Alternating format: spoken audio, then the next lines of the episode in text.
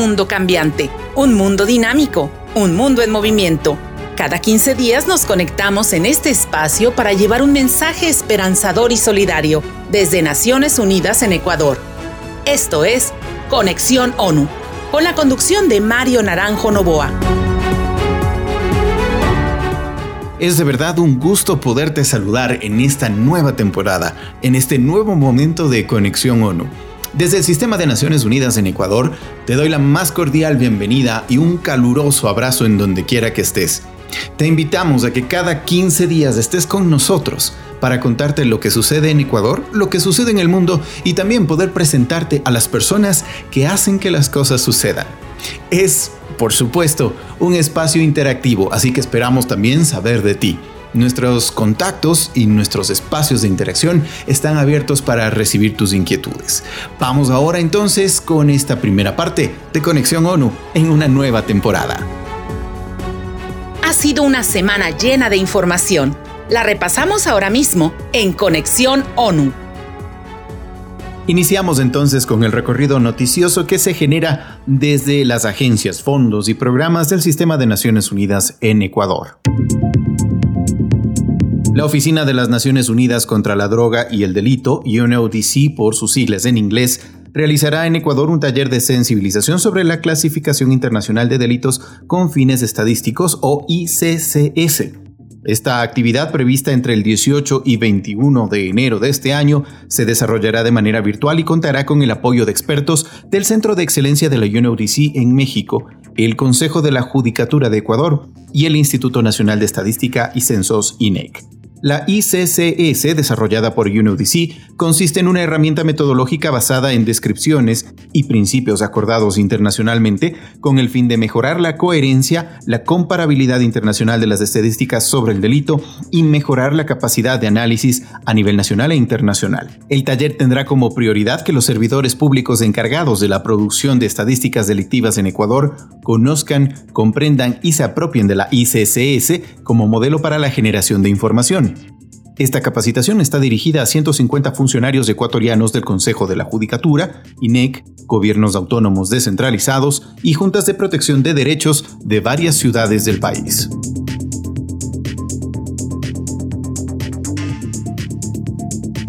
La pandemia de la COVID-19 ha evidenciado la importancia de la conectividad para acceder a información y servicios, especialmente en la educación a distancia. Por esto, ACNUR, la Agencia de la ONU para los Refugiados y los gobiernos autónomos descentralizados han instalado zonas de Internet gratuito en espacios públicos en las provincias de Pichincha, Carchi, Imbabura y Esmeraldas. Las redes Wi-Fi beneficiarán a cerca de 130.000 personas ecuatorianas y refugiadas de 106 comunidades y barrios en Tulcán, Huaca, Montúfar, Bolívar, Espejo, Mira, Ibarra, Pimampiro, Antonio Ante, Cotacachi, Cayambe, Pedro Moncayo, Esmeraldas y San Lorenzo. La instalación de puntos de Internet tiene como principal objetivo facilitar el acceso a educación por parte de niños, niñas y adolescentes que tienen clases virtuales. Además, los puntos de Internet permitirán que las personas refugiadas y ecuatorianas puedan seguir accediendo a servicios que ahora se proveen de manera virtual. La Asamblea Nacional de Ecuador aprobó la ley de ratificación del convenio 190 de la OIT para poner fin a la violencia y el acoso en el mundo del trabajo. Este es un primer paso fundamental que da Ecuador para reconocer el derecho de toda persona a un ambiente de trabajo libre de violencia y acoso, incluidos la violencia y el acoso por razón de género. El convenio 190 reconoce que estos comportamientos pueden constituir una violación de derechos humanos. Ecuador se convirtió en el tercer país de América Latina en ratificar este convenio en su Asamblea Nacional. El siguiente paso será su refrendo por parte del Ejecutivo y su depósito oficial ante la OIT en Ginebra. Al ratificar el convenio, Ecuador deberá adecuar su legislación para incluir medidas efectivas para la prevención y el abordaje tanto de la violencia como del acoso laboral, con un enfoque integrador e inclusivo, que proteja a todas las personas, tanto las que trabajan en los sectores públicos como privados, independientemente de su situación contractual. En Ecuador, la Mesa Interinstitucional de Apoyo a las Trabajadoras Remuneradas del Hogar en la que participan organizaciones de la sociedad civil, ONGs, instituciones gubernamentales con el apoyo de ONU Mujeres, tuvo un importante papel en la promoción de la ratificación de este convenio por parte del Estado ecuatoriano. En cualquier circunstancia, la educación debe ser una prioridad y no debe detenerse, aún más en una emergencia como la que vivimos por la COVID-19. Garantizar este derecho humano es el único camino para lograr que todos los niños, niñas y adolescentes tengan aprendizajes significativos, se encuentren protegidos, puedan crecer sanos y desarrollen todo su potencial. A largo plazo, acceder a educación permitirá prevenir una afectación en los ingresos familiares y aportar a la recuperación económica del país. Con este objetivo, UNICEF, UNESCO y ACNUR presentaron la campaña comunicacional La educación es el camino, en coordinación con el Ministerio de Educación de Ecuador y con el apoyo del Fondo Global Education Cannot Wait, para impulsar el acceso, permanencia, el aprendizaje y la promoción educativa en el Ecuador. A nivel mundial, el cierre de las escuelas afectó al 90% de estudiantes y privó de acceso a educación a distancia a más de una tercera parte de los niñas y niños en edad escolar en América Latina y el Caribe, la COVID-19 ha privado de continuar con su educación presencial al 97%, es decir, 137 millones de estudiantes en la región. La mayoría de páginas web en el mundo no son accesibles para las personas con discapacidad. Se estima que el 90% de ellas no son inclusivas. La pandemia de la COVID-19 ha puesto al descubierto esta realidad y ha agravado un problema de acceso a la información. Jóvenes y adolescentes con discapacidad se enfrentan a un gran obstáculo al momento de buscar espacios virtuales accesibles para interactuar entre sí y para acceder a información que les permita conocer sobre sus derechos sexuales y reproductivos y una vida libre de violencia basada en género.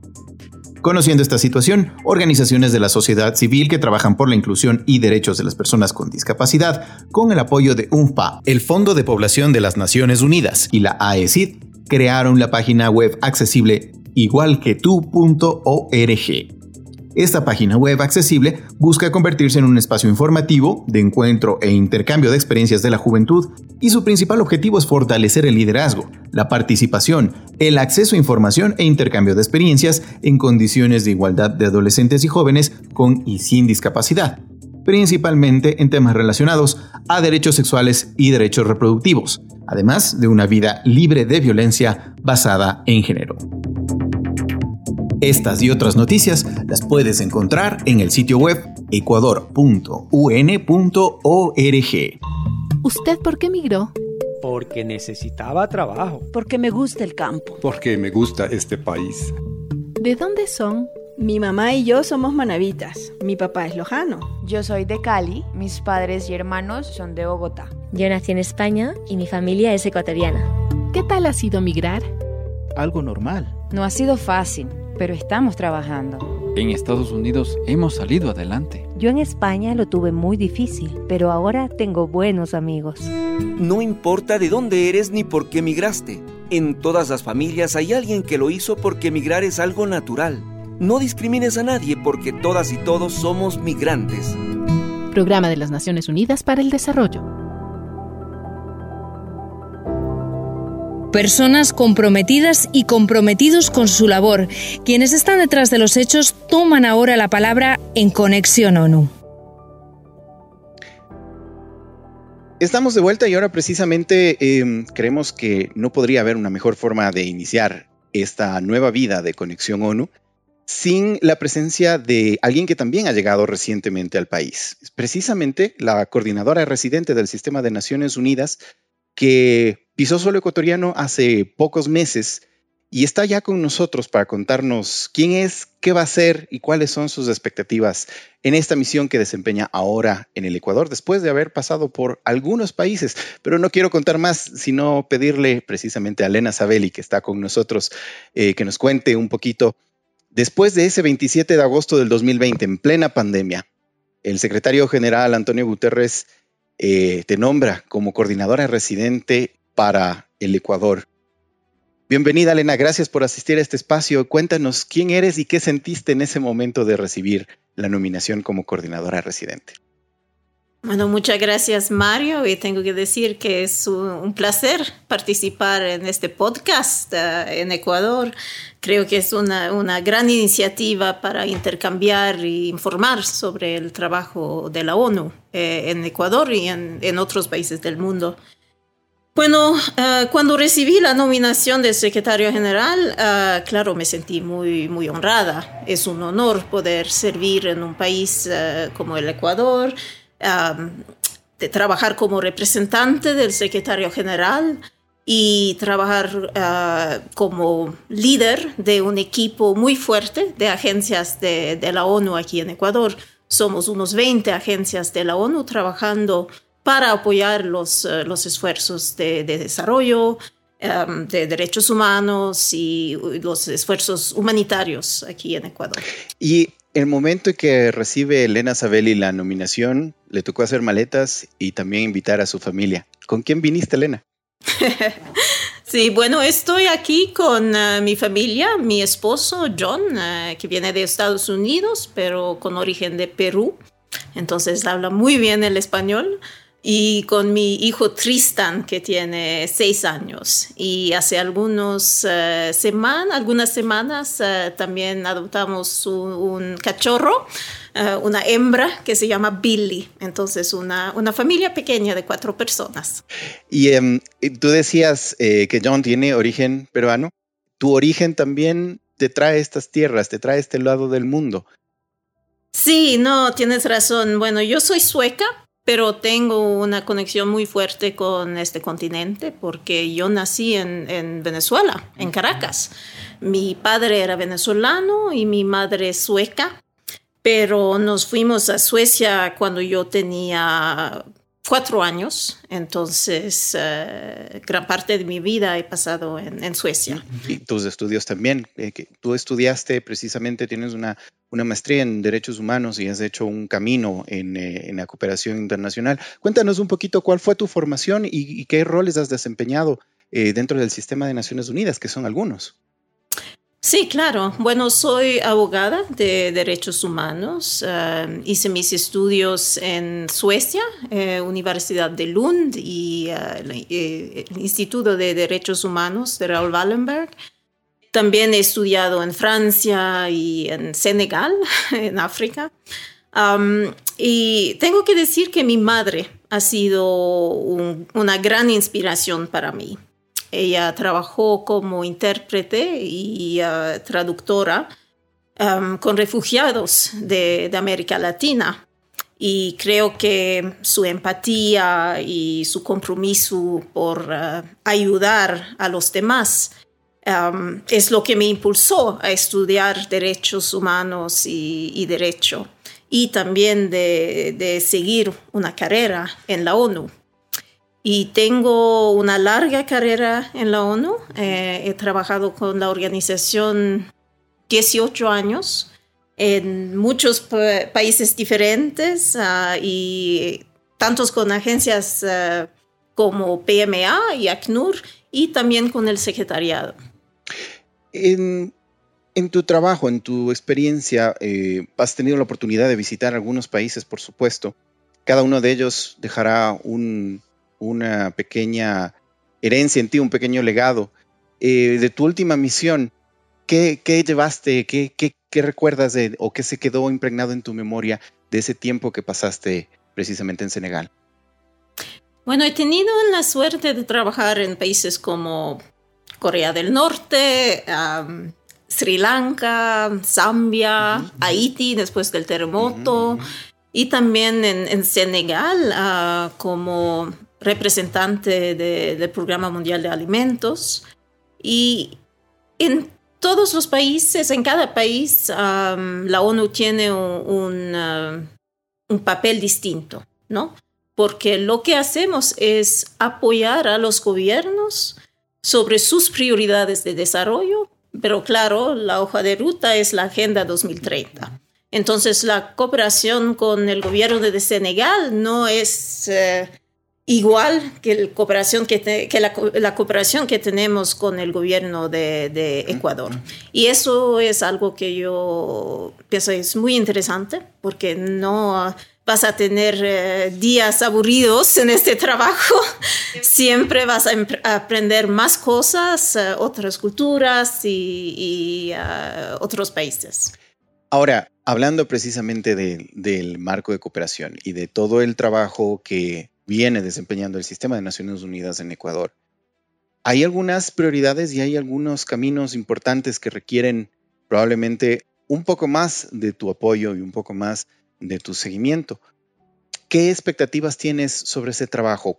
¿Cuáles son las líneas que tú crees se deben impulsar más en este trabajo? Sin que haya más o menos importantes, pero sí habrá algunas que requieran más esfuerzo. ¿Cómo lo ves desde ahí?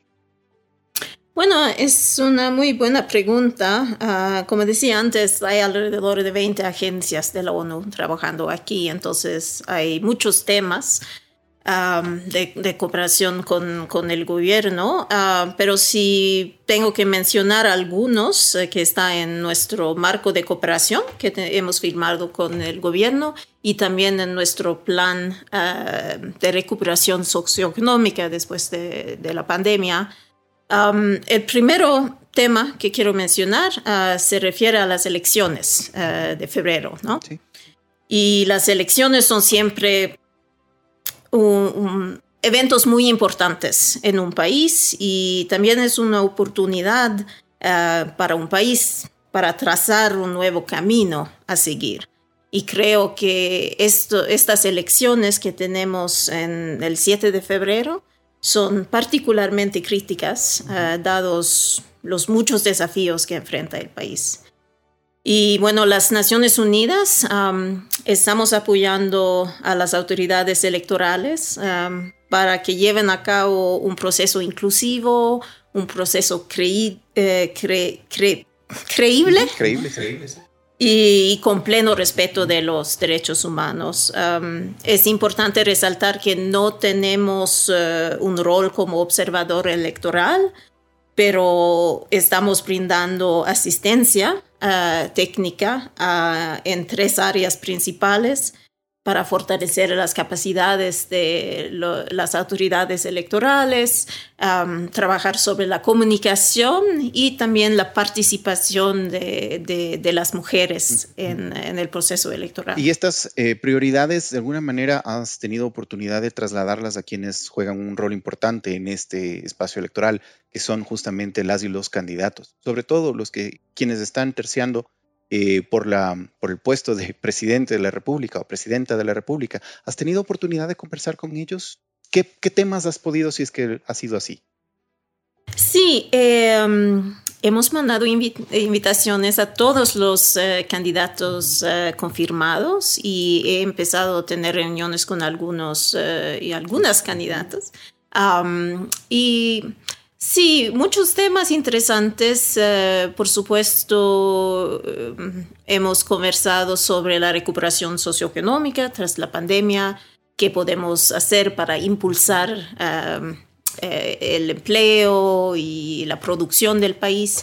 Hemos hablado sobre temas de la lucha contra la corrupción, temas como violencia de género, y, por supuesto temas como eh, todos los temas sobre la participación ah, eh, democrática, eh, los derechos humanos y, y, la colaboración con, con, la ONU y el multilateralismo.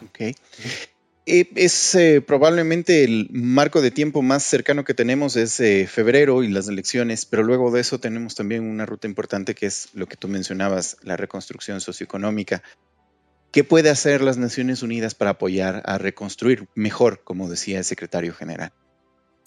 Sí, bueno, lo que tenemos que hacer ahora tras la pandemia es reconstruir mejor, ¿no? Sabemos que el país eh, enfrenta una crisis económica muy difícil. estamos viendo un aumento en el desempleo, sobre todo para las mujeres y, los jóvenes. Y tenemos que trabajar para impulsar ah, los esfuerzos del eh, gobierno con la protección y el fortalecimiento de los sectores de producción, apoyando la identificación de nuevas oportunidades de negocios, incluyendo las medianas y las pequeñas empresas, que en países como el Ecuador ah, representan más del 90% de, las firmas. Um, pero también estamos trabajando para impulsar la agricultura campesina y familiar y los trabajadores y trabajadoras en ah, el sector informal, que incluyen a las poblaciones más vulnerables. Um, eh, en, la sociedad. Y un tema muy relacionado es el apoyo al trabajo decente y, la inclusión de, las mujeres y, los jóvenes um, en las oportunidades laborales, uh, porque estos son los grupos que han sido los más afectados um, por las repercusiones de la pandemia. Um, la ONU tenemos un proyecto conjunto con tres agencias uh, de la ONU, PNUD, OIT y ONU Mujeres, uh, que están trabajando con la vicepresidencia, el Ministerio de, Trabajo y otros socios para incorporar a la población joven um, en condiciones de informalidad económica en el sistema de protección social y permitir su acceso al, al trabajo decente. Ahora, Em, dentro de todos estos retos que van a enfrentar Ecuador y todos los países del mundo en su momento de reconstrucción, quizás debamos también mm, volver un poco la mirada hacia niñas, niños y adolescentes. Y hay un factor importante ahí sobre desnutrición. Sabemos que hay un trabajo que está iniciando y que se está apoyando desde el lado de Naciones Unidas y algunas de sus agencias a las iniciativas eh, gubernamentales. ¿Nos quieres contar un poco de eso? Sí, um, bueno, la desnutrición crónica infantil es, es uh, uno de los principales problemas de salud pública en Ecuador. Uh, los datos muestran que 23% de, de, los niños y niñas menores de 5 años um, sufren la desnutrición crónica infantil y en algunas poblaciones, como por ejemplo en la población indígena, um, estamos viendo datos como tasas como 40% de, de desnutrición crónica infantil. Y Ecuador es el segundo país de América Latina y Caribe ah, con la mayor proporción de, de niñas y niños ah, con desnutrición crónica infantil. Y sí, claro, quiero felicitar al gobierno de Ecuador por su firme compromiso de erradicar la desnutrición infantil y varias agencias de la ONU como UNICEF, eh, OPS, eh, PMA, FAO, NUD, ONU Mujeres, eh, están trabajando para apoyar los esfuerzos nacionales. Porque lo que necesitamos para poder erradicar la desnutrición es un um, esfuerzo multisectorial, ¿no? Y también tenemos ah, una colaboración con el sector privado, tenemos que tener em, una colaboración con ah, la academia, la sociedad civil, pero también con las comunidades y las familias, ¿no? Porque es una responsabilidad de todos eh, de erradicar la, la desnutrición crónica infantil. Perfecto. Yéndonos ya al final de, este, de esta corta conversación, que es la primera, pero estoy seguro que no será la última vez que, te tengamos acá en los micrófonos de Conexión ONU. Elena, los ODS son 17 y cada uno de ellos tiene un reto específico para llegar a ese 2030 tan anhelado por los países del mundo. ¿Con cuál de esos 17 objetivos de desarrollo sostenible tú te identificas más? Oh, Mario, esta es una pregunta muy difícil. Es difícil elegir un, ODS sobre los demás, pero porque todos son esenciales, ¿no? Y además ah, son interconectados. Pero si tuviera que elegir uno, ah, sería el eh, ODS 5 sobre igualdad de género porque, bueno, yo crecí en Suecia y es un país eh, que está bastante avanzado en igualdad de género, pero incluso ahí tenemos eh, retos. Um, por ejemplo, las mujeres en Suecia ganan un 13% menos que los hombres por el mismo trabajo. Entonces, en todos los países es, es, eh, es algo muy importante y aquí en Ecuador uh, hay desafíos considerables. Um, 35% de mujeres no tienen ingresos propios. Uh, la mitad de, de, las mujeres no está en el mercado laboral. Y sabes que las mujeres trabajan 1.5 veces más que los hombres, pero reciben 20% menos de ingresos uh, de los hombres. Entonces, uh, sí, es un ODS también que es uh, transversal en todos los otros ODS. Y si logramos avanzar con el ODS 5, vamos a ver también progreso en todos los, los otros ODS. ¿Qué hacemos con esos retos que tú mencionas acá en el Ecuador? ¿Qué tiene planeado la ONU para poder intervenir en esta brecha de género tan importante y su relación con la violencia también? Bueno, estamos trabajando para que las mujeres y las niñas tengan las mismas oportunidades uh, que, los hombres y los niños, ¿no? Y también para poder uh, erradicar la discriminación contra, contra las mujeres y asegurar la protección de las mujeres y las niñas contra, contra la violencia. Ecuador tiene tasas muy, muy altas de violencia basada en género. Um, 65% de las mujeres han sufrido una forma de, violencia. Y pronto vamos a lanzar un proyecto que se llama la Iniciativa Spotlight. Y es un programa conjunto de la Unión Europea y las Naciones Unidas orientada a eliminar um, todas las formas de violencia contra las mujeres y las niñas.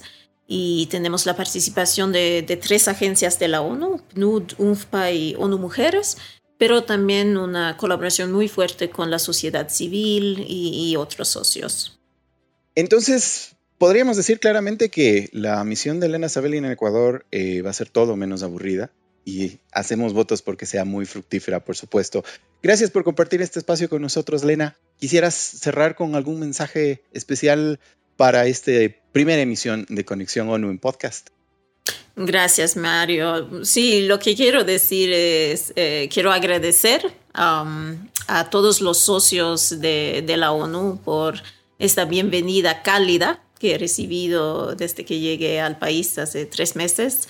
Uh, tengo una colaboración muy fuerte con, con el gobierno, con, los, con, el canciller, uh, con uh, otros ministerios y también he tenido el placer de, de, reunirme con, con el presidente de la República.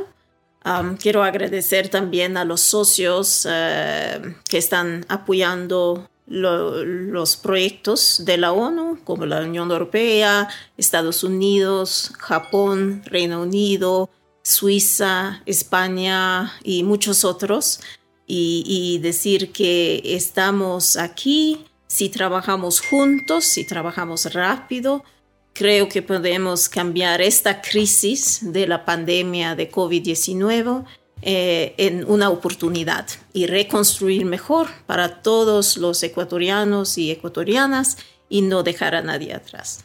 Lena Sabelli, coordinadora residente del Sistema de Naciones Unidas, con nosotros en Conexión ONU.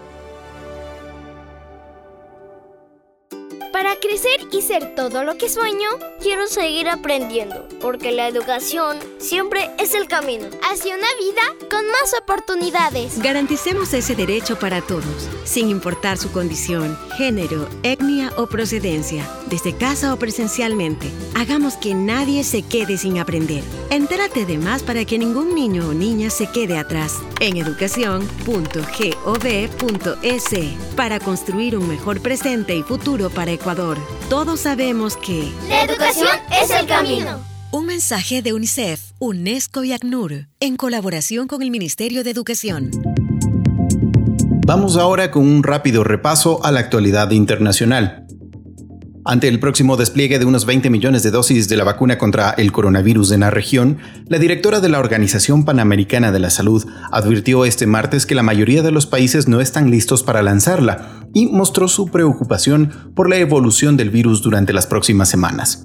Durante los últimos siete días hubo más de 2.5 millones de casos confirmados, más de la mitad de todas las infecciones mundiales. Carissa Etienne explicó durante la rueda de prensa semanal donde se evalúa la situación de la pandemia en el continente americano que en toda la región, especialmente en América del Norte y del Sur, muchos hospitales están operando a su máxima capacidad o muy cerca de ella. Los informes de Manaus en Brasil ilustran lo que sucede cuando un sistema de salud no tiene suficiente capacidad para hacer frente a la velocidad de las nuevas infecciones. Pero el riesgo no se limita a Manaus. Hemos recibido informes de racionamiento de oxígeno en algunos lugares de Estados Unidos de América y en el Perú, informó.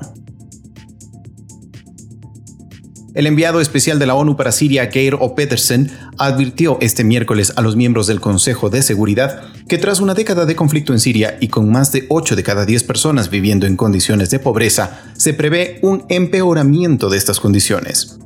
Una tormenta perfecta de factores, el impacto de una década de conflicto, las condiciones económicas mundiales causadas por la pandemia, los efectos indirectos de la crisis del Líbano, factores internos como las batallas económicas, la corrupción, la mala gestión y factores y medidas externas están provocando un lento tsunami que se abate sobre Siria, alertó Pedersen.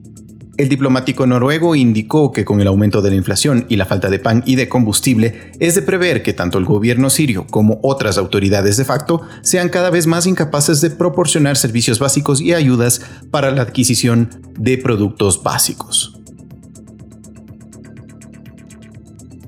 El secretario general de la ONU dio una calurosa bienvenida al anuncio de la orden ejecutiva firmada por el flamante presidente de los Estados Unidos, Joe Biden, con el objetivo de reincorporar el país al Acuerdo de París y unirse a la coalición creciente de gobiernos, ciudades, estados, empresas y personas que están tomando acciones ambiciosas para enfrentarse a la crisis climática. En un comunicado, Antonio Guterres aseguró que tras la cumbre de ambición climática del año pasado, los países responsables de producir la mitad del carbono mundial se comprometieron con lograr la neutralidad de sus emisiones en las próximas décadas. Con la intención expresada del presidente Biden, se cubrirían dos tercios de las emisiones de carbono.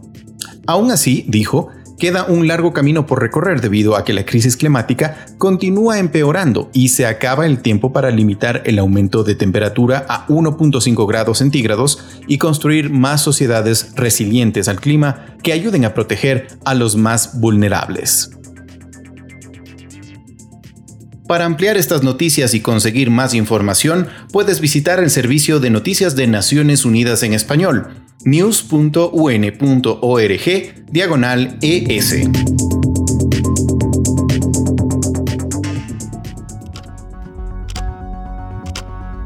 Aquí termina nuestro tiempo de conexión ONU en esta primera edición.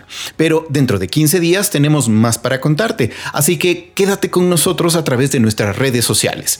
En Facebook, Instagram y Twitter somos ONU Ecuador. Búscanos y mantente siempre conectada y conectado. Nos escuchamos la próxima.